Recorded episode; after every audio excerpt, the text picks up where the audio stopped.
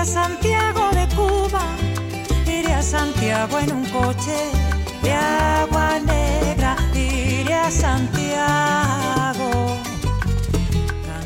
Cuando la fragata Lady Salford llegó a la bahía cubana de Cochinos un 18 de mayo de 1853, el alavés Julián Zulueta ya estaba allí. A bordo viajaban los 1.200 esclavos africanos a los que él mismo había mandado vacunar y bautizar.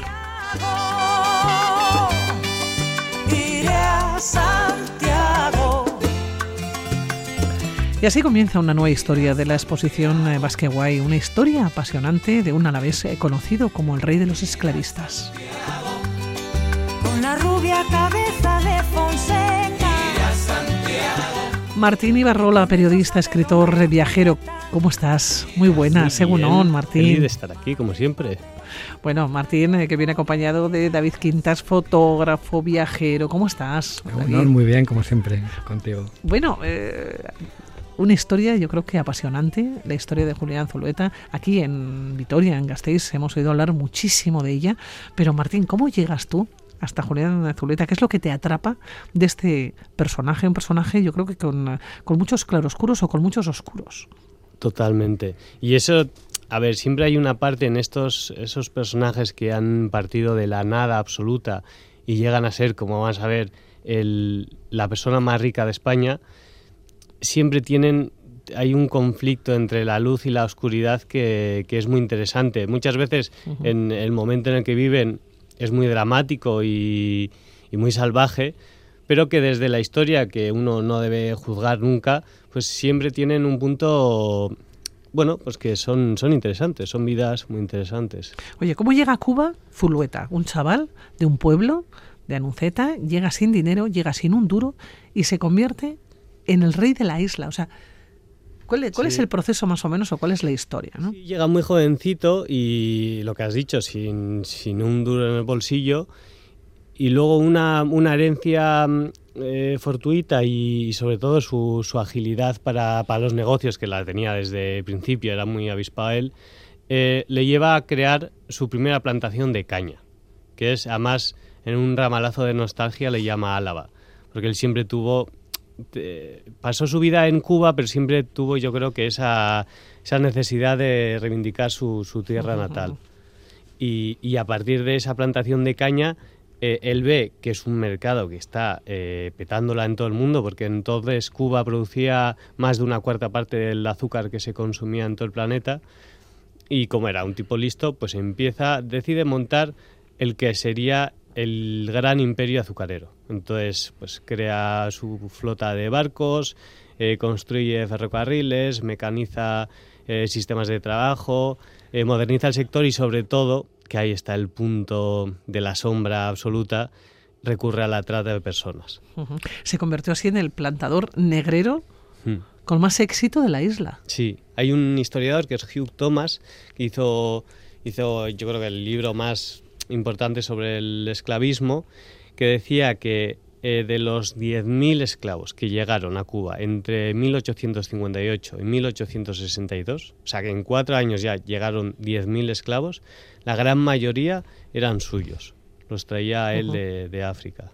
Claro, pero fue un hombre que también estuvo perseguido, ¿no? Porque estuvo denunciado por haber eh, violado las convenciones internacionales respecto a la trata de personas. Estuvo en una prisión cubana, Sí. pero salió pronto. Claro, él, o sea, él justo llega a Cuba en el final del esclavismo, que había estado, había imperado y se había utilizado en todas, en todas partes del mundo durante siglos. Y justo cuando ya Reino Unido eh, abole el, el esclavismo en todas sus colonias, eh, empiezan a perseguirlos. Que ahí también es, uf, es otro capítulo curioso porque los ingleses, curiosamente, a, sus, a los esclavistas de sus colonias les indemnizaron por los daños causados. Pero empezaron a perseguir a aquellos tratantes que están todavía activos. Y este era eh, lo que hemos dicho, el rey Era el de jefe, los esclavos. sí. O sea, era el, el top. El top. Y, y eso, entonces, el, el- lo que tuvo él también es que fue muy listo y tuvo mucha, mucho peso en la política colonial cubana. Fue alcalde también de Claro, La Habana. eso es. O sea, fue alcalde de La Habana, eh, controló medios de comunicación, le nombraron también marqués de Álava, vizconde de Casablanca.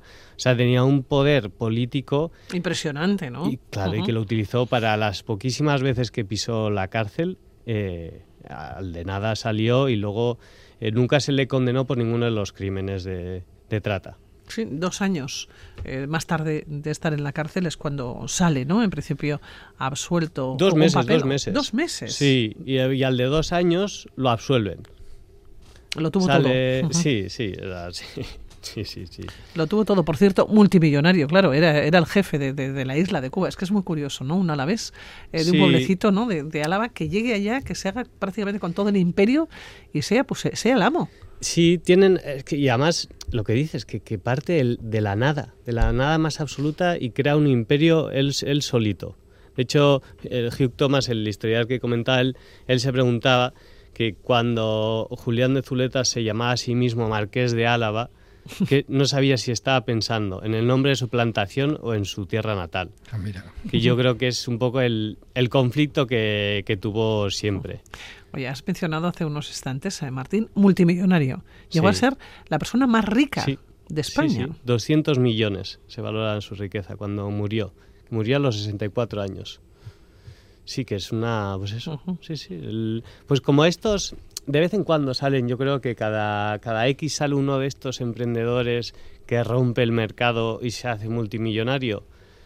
Pues muchos tienen siempre esa parte de oscuridad y en esta es verdad que, que toca una de las barbaries más salvajes que, que ha Sí. cometido el ser humano, que es el esclavismo Sin dudarlo. y que en. Cuba eh, se sufrió mucho. Sus descendientes eh, regresaron, ¿no?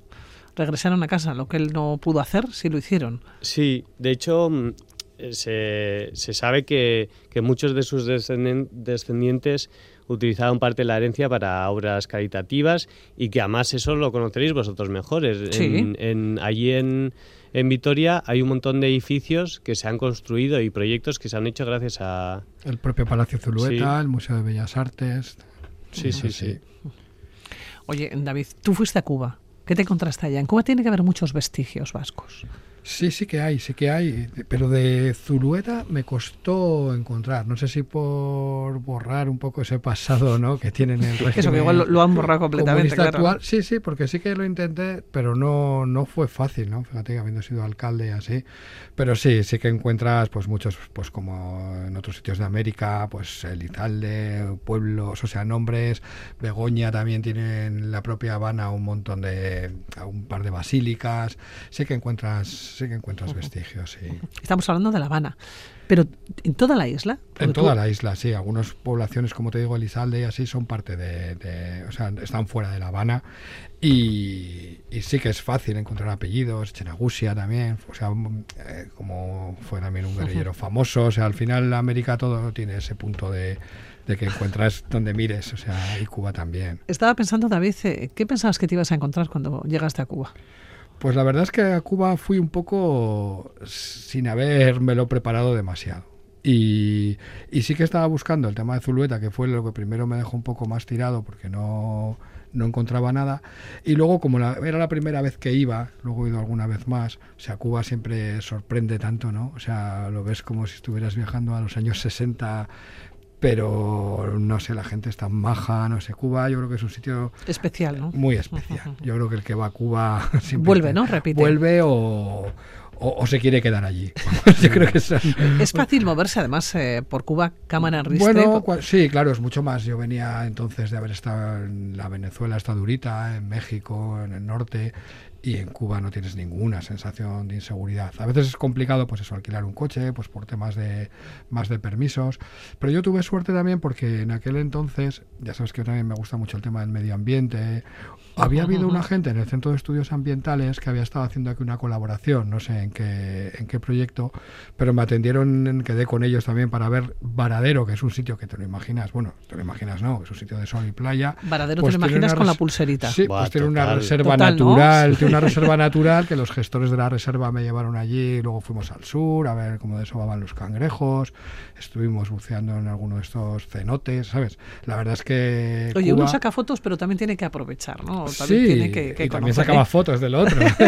Pero sí que es cierto que me sorprendió eso, pues eso, políticas medioambientales muy avanzadas, o sea, luego pues eso, la economía está como está. He vuelto años después y tampoco ha cambiado tanto, ¿no? O sea, al final, pero sí que Cuba a mí siempre me, me da mucho frío, calor, o sea, calor sobre todo, pero que dices, joder, es una pena que que, que, pues ese bloqueo, o sea, me parece muy injusto, ¿no? Viendo cómo está el mundo, ¿no? El tema de que allí se les apliquen esas medidas basadas en, en sus, bueno, ya me entiendes, en sus valores democráticos y luego estemos viendo, pues eso, o sea, nuestro rey emérito, ¿sabes? Viviendo y dices, joder, que, que cómo es la vida, ¿no? Pero es que encima, pues ves que a las personas les afecta, ¿no? Que no es solo geopolítica ni, bueno, no me voy a poner aquí de meeting, de meeting, No, pero no, creo que pero me estamos habéis hablando- en- sí, estamos hablando de Cuba, ¿no? sí, sí, Un pueblo efectivamente, tan, tan, tan, no sé, Además es hospitalario, ¿no? eso es, muy- hospitalario, honesto, alegre, y que tengan que sufrir esas disculpas geopolíticas de, de los mayores, como digo yo, es un poco triste. Es verdad que has comentado lo de la parte de la, naturaleza en Cuba se, se toca muy poco, ¿no? Es algo que no se suele hablar.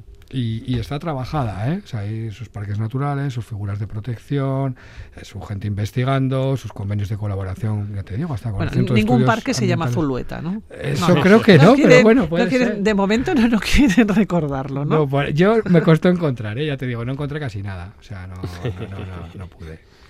El rey de los esclavistas, eh, esta, esta historia que la, que la encontramos ¿no? aquí en, en Vitoria-Gasteiz eh, cuando vamos paseando, además por las zonas nobles Claro de, que de sí. la ciudad, ¿no? Y nos encontramos con estos lugares eh, que además son preciosos. Hemos hablado del Museo de Bellas Artes, ¿no? Ese es el de los eh, palacios. Que, que- que respiras, ¿no? Ese aire de... Está también, además, el museo, ¿no? También integrado lo que es el museo dentro del palacio, que te puedes imaginar allí, ¿no? A, a los ricos de esa época volviendo con, ¿Cómo todas la- con toda la fortuna, con todo el servicio por allí. Es un lugar, desde luego, maravilloso. Y es inevitable porque hay muchas personas que van al museo, que pasas por el museo, ¿no? Y te viene a la cabeza, porque es que ves además las figuras. Sí, y han hecho además eh, alguna Zulueta de- teatralización sí, con sí. Elvira Zulueta, Ujú. que, que yo estuve en una de ellas y la verdad es que es increíble, te lleva directamente a, allí.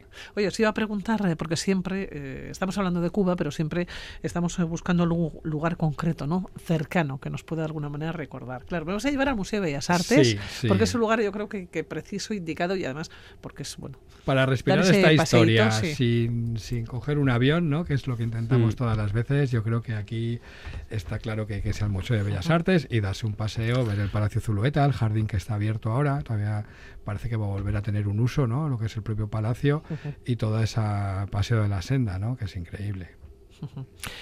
Pues aquí estamos eh, con la historia del rey de los esclavistas, eh, Martín, que nos vamos ya a comenzar a, a despedir. Es una historia que nos la encontramos en la exposición, ¿no? Basqueguay. Por cierto, no te había preguntado, eh, David, en esta exposición, ¿cuáles fueron las fotografías que, pusiste?